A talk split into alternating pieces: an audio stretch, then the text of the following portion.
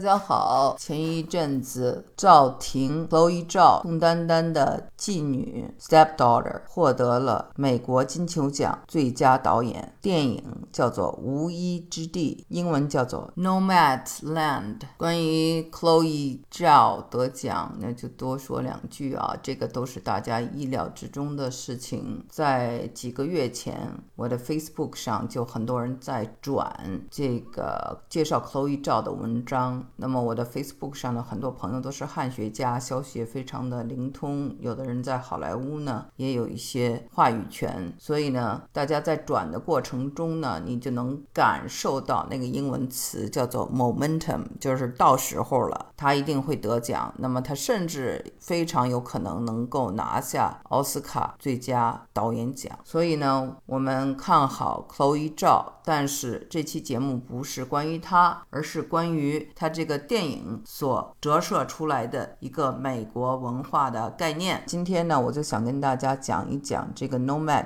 文化、游牧文化。Nomadland 可以说是游牧之地。那么游牧或者说 on the road 在路上，都在美国有非常大的影响力，也是深入美国人心的一种生活方式。我们知道。游牧文化最早是来源于狩猎文化，在美国的文化中，我们知道西方文化主要有三种文化的影响：基督教文化、海盗文化和狩猎文化，或狩猎文明啊，或者基基督教文明，或者是海盗文明，我们可以这样讲哈。那么狩猎就是一种游牧，蒙古族人他也是一个游牧民族。那同样的，在北美土生土长。的印第安人也是最早的游牧民族之一。然后后来，美国的最早的乘坐五月花号来的这批来自欧洲的移民，他们也要游牧，不断的西进，不断的寻找家园，最后能够让他们 settle，能够让他们定居下来。所以呢，这些早期的移民叫做 settler，移民者也可以叫做移居者。所以大家知道了这么一个来源，那么。我们再来想说哈，nomad 本身游牧本身呢，它体现的是一个自由。这个呢，尤其在垮掉的一代，有一本叫做《在路上的书》，卡鲁亚克的这本书就讲述了美国的公路文化、公路文明。我们看为什么美国修一个高铁这么难，确实是说它的这个铁路系统非常的落后了，已经不知道大家有没有坐过？我是坐过铁铁路啊。东北部呢，它受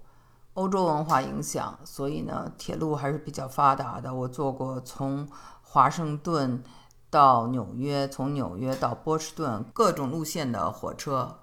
但是我印象最深的还是在西南部坐的这个火车，非常的奇妙，是一个非常不同的经历。这种非常美的嗯火车，在美国的西南旅游过，路过 Grand Canyon 大峡谷，路过 Four Corners，路过很多很漂亮的地方，圣塔菲等等，一直到新奥尔良。但是呢，美国的火车是很贵的，比开车贵，而且呢，你下了火车还是需要开车的。所以呢，很多人就采取开车，觉得开车很方便。美国的公路也比较发达，这个开车可以做到就是比较自由自在。我认为啊，这种被美国人所崇尚的所谓公路文化呢，背后呢，其实还是一个商业的运作，就是这些大的汽车和大的石油公司鼓励人们开车，其实。你如果坐过高铁或坐过火车，很明显坐着车舒服吗？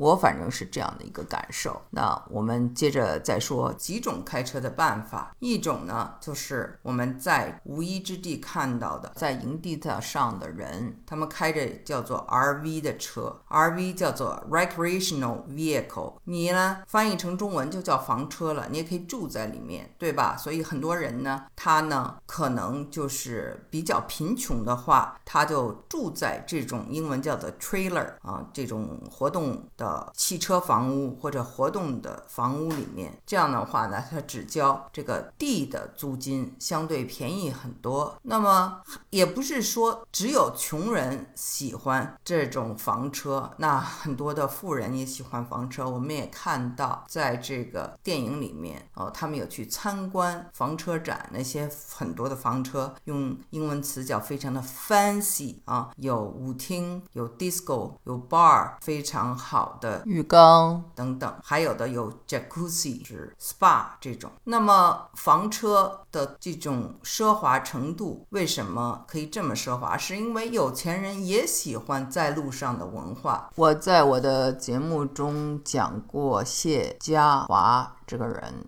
他是一位刚刚四十多岁去世的华裔亿万富翁，他之前呢就住在这种房车的营地里面。当他邀请他的父母说：“啊，我买了一个新房子。”父母以为这个亿万富翁买了一个什么大豪宅，结果请他们来一看，是住在一个房车里，而且呢还。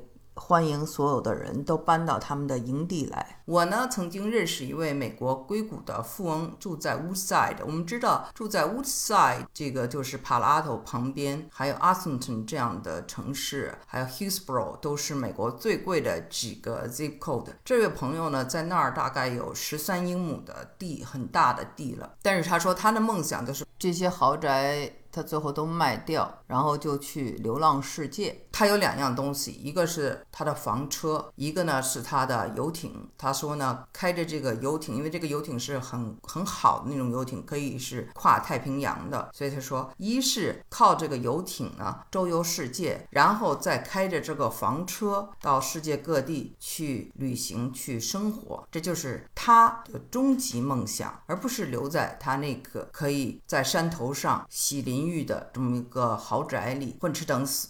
所以这就是一种对自由的向往，对自由的向往呢是人们都喜欢的。再加上这种公路文化，在公路上我会遇到什么人，我在旅行中会遇到什么人啊？大家都会非常的好奇。所以我们看到《无依之地》这个女主人，他们中间呢有很多人呢，就是因为经济的原因，就是生活上呢他没有这个经济实力买房子，但同时呢他们有了这个住在车里或者有。有一个比较一般的房车，他们可以住在这种营地里。那么这种营地呢，我也见过很多。这里面呢，我们知道西南应该比较的暖和，其实到了冬天也是挺冷的。像科罗拉多呀，像亚利桑那州，冬天还是挺冷的。但是呢，它的这个夏天还是比较长的，所以相对来说还是比较暖暖和。那些地方呢，因为它地方很大，空间很大，所以有很多这样的营地可以让这些房车停着。我呢，前不久去了这个德州最南端非常非常美的一个岛上，叫做 South Padre Island。我们看啊，就是德州的这个，大家看它的这个州的样子，就是它最后有个角，就在最南端的这个角。我们就是在这最南端，那么就是马斯克，也就是在这个最南端发射了那个几次火星啊。在这个最南端呢，我就看到了这个海边的落日啊，非常漂亮的地方。就发现，就最美的那几个地方啊，都发展成了营地，很多很多的这种啊房。房车都停在那里，有的人呢是自己的房车，有的人是租这个房车。这个房车可能是有比较奢华的，也比较便宜的。他们呢就可以看海上日出，看海上日落，然后就像一个大家庭一样的生活。有一个这种会所 （club house） 可以去洗澡、洗衣服，还可以阅读，在阅览室图书馆里阅读，可以打撞球。每一家的它的会所应该是不一样的设置，在这种社区呢，大家抱团取暖。所以呢，经常有各种活动啊，比如说有什么东西啊，隔三差五的就可以拿出来啊，是赠与大家。还有的地方呢，会给他们一些 donation，就是给他们一些捐助，这样他们也可以来取一些免费的吃的，或免费的花儿啊，或免费的衣服等等。然后你看他们经常在一起玩儿，比其实啊那种各自住在各自的别墅里的那种生活呢，更有一种。社区感，更像中国的那种，哎，你认识我，我认识你那样的一种社区感，反而呢是很多人喜欢的，因为他们就觉得美国的生活呢太个体化，大家都很孤独，而这种在营地里就像夏令营一样，你认识我，我认识你，对吧？那么有的人呢就一直在这个营地里住，可以住好几年；有的人呢就是住一住，他就想去别的地方了，就去找别的营地。那我说呢，在我看到的这个德州的营地呢，它是非常的好的一块地啊。当然，海风刮起来的时候是有点大，但是真的是很美。周围呢也有很多的这种英文 market，就是渔人码头，可以买很多的新鲜的吃的啊，海鲜也可以到餐馆去吃。那些餐馆真的都非常棒，价格也比较便宜。因为这些地方呢，凡是有营地的这些地方，它的土地一一定不是很贵的，是用英文叫做 affordable，就是负担得起的。这就是很多人他呢，既解决了他比较贫穷买不起房子，又实现了他可以去旅行或者去跟其他人交往、熟悉的这样的一个机会。那除了房车，还有一种叫做 mobile home，就是活动的房屋。活动的房屋呢，也是有它的营地，这块地可能会租多多少年，然后人们可以住在这个房子里。这个房子是这个工厂制造出来的，就是跟一般的别墅没有什么两样的，非常齐全的啊房子，住起来也非常的舒适。只不过它是没有地基。这个房子呢，可以呢在后面啊，就是你一个大卡车很长的放在上面，然后拉着就走了。我有一位好朋友，当年呢也是我的一个老师，他住在 San Jose，就是美国硅谷的这个中心啊，首府 San Jose。他当年呢就是买了一个活动房屋啊，mobile home，那每月就是交一些比较低的水电费和一些地租。我记得他当时是交六百多美金，但是呢，他们的这个期限到了，房租呢，这个地价呢，因为这个硅谷就水涨船高，他就负担不起了，所以他就拉着他的房车到了亚利桑那州去生活。这也就是为什么我们看到这么多的人在亚利桑那州或者在内华达州啊，在这些地方退休。那么这个电影里他的这个 setting，他设置的地点也在那一带，所以呢是非常的真实的一个故事。那当然本身这个故事非常的真，其中有一个演员就是这个书中的。本人，所以完全是从个人经历中讲的这个故事。如果他们负担三百多一个月啊，加上水电费等等，那是非常的便宜的。拥有一个 RV，或者是拥有一间活动房屋，还可以到各个地方去旅行，去认识人。这个呢，就是让我们想到了卡鲁亚克的《在路上》。我不知道大家有没有对美国六十年代的一部车。有印象，如果你们看过 Pixar 电影 Cars 啊，就是汽车总动员，那它有一辆汽车，就是一个小面包一样的。这个小面包呢是非常旧式的小面包车，就是在当年呢六七十年代 On the Road 的这个文化里非常流行的。人们开着这个小汽车呀，互相去串联，然后就住在这个车上啊。这是一个复古的这个车，那很多人就是以这个车开。开始他们的公路游牧人生，在美国六十年代的时候，这个嬉皮时代，这种车啊，这个复古的 bus，它是由 Volkswagen 大众制造的。一般呢，外面呢会涂上非常鲜艳的色彩，这种鲜艳的彩虹的色彩用英文叫做 psychedelic。然后呢，它还会印上。类似 “peace and love” 这样的口号，当时大家记着是反战的时代啊，“peace and love”、民权运动等等都是非常重要的。那么这样的这个七啊，就是我们看到在无依之地里，大家有谈到啊，你这个车很旧了，我把漆给你，其实它就是。希望这个人能漆出一种有风格的颜色，也呢不仅仅是新，那也代表这种营地文化。这个呢是我的解读。美国有另外一部电影叫做《荒野英雄》，这部电影呢就讲的是一位年轻人，他们家给他留了一个遗产是几万美金，他竟给烧了，然后就是寻找在路上的生活，这种游牧人生，并想去他非常想去的阿拉斯加，因为我们知道阿拉斯加有爱斯基摩人，有印第安人。那里的生活方式被叫做是 frontier。什么叫做 frontier？就是当年啊最早的那些殖民者，他们定居下来，他们之前的那种到处寻找自己可以停下来的地方的这个过程，征服大自然的过程，叫做前沿。所以。我们记得这个电影的主人翁给自己的车起了一个名字，叫做 Vanguard，就是先锋的意思，也有这一层意思。阿拉斯加也是游牧文化的一个重镇，前沿的生活方式的一个重镇。这个年轻的男孩儿就是揣着这样的梦想来到了。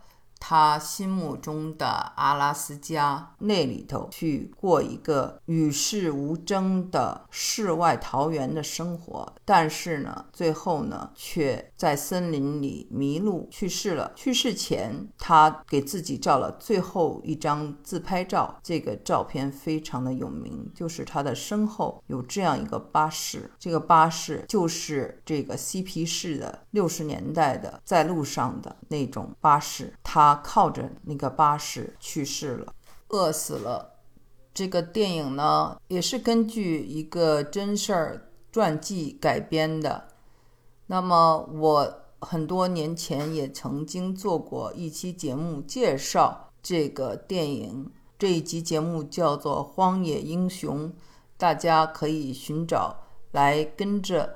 我这期节目对比听一听，就更有连贯性。和这个巴士比较类似的，还有一种公路文化。这种车呢，它是一个像卡车一样的，有点像中国的那种军车，但是那个顶儿不是帆布的，应该是钢铁的。是呢，在卡车的上面，它呢有一些座儿。人们可以坐在上面，卡车的斗可以装人，那卡车的斗上面还可以坐人，很多人就可以坐在上面，上上下下一个大家庭这样出发，还可以跟公路上的人打招呼。这个呢，我也有过自己的经历。我在这个北加州 Sonoma County 曾经呢去过一家野生动物园，这趟旅行呢英文叫做 Safari，可以看到各种你见不到的那种非。洲的动物像狮子、像斑马、长颈鹿，很像非洲。我们坐在的那个车上，就是像这种 beat up truck，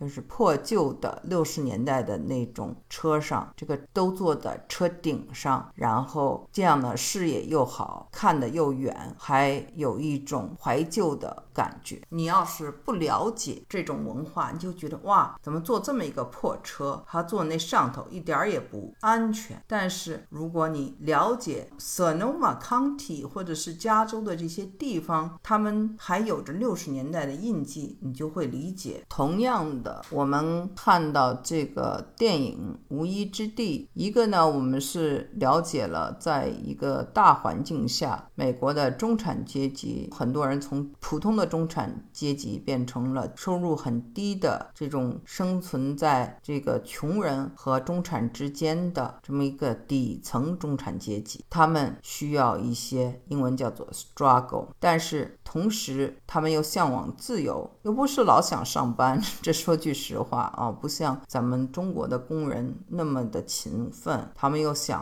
啊，我们得去玩儿，我们得去享受我们的人生。所以呢，这就是很多人他们互相帮助在一起呢，组成了这么一个啊营地，然后在这些营地中呢。他们生活一阵儿，然后再去寻找下一个目的地。你一定要知道这样的来龙去脉，再看这个电影就会明白很多。因为。对这种游牧文化的热爱。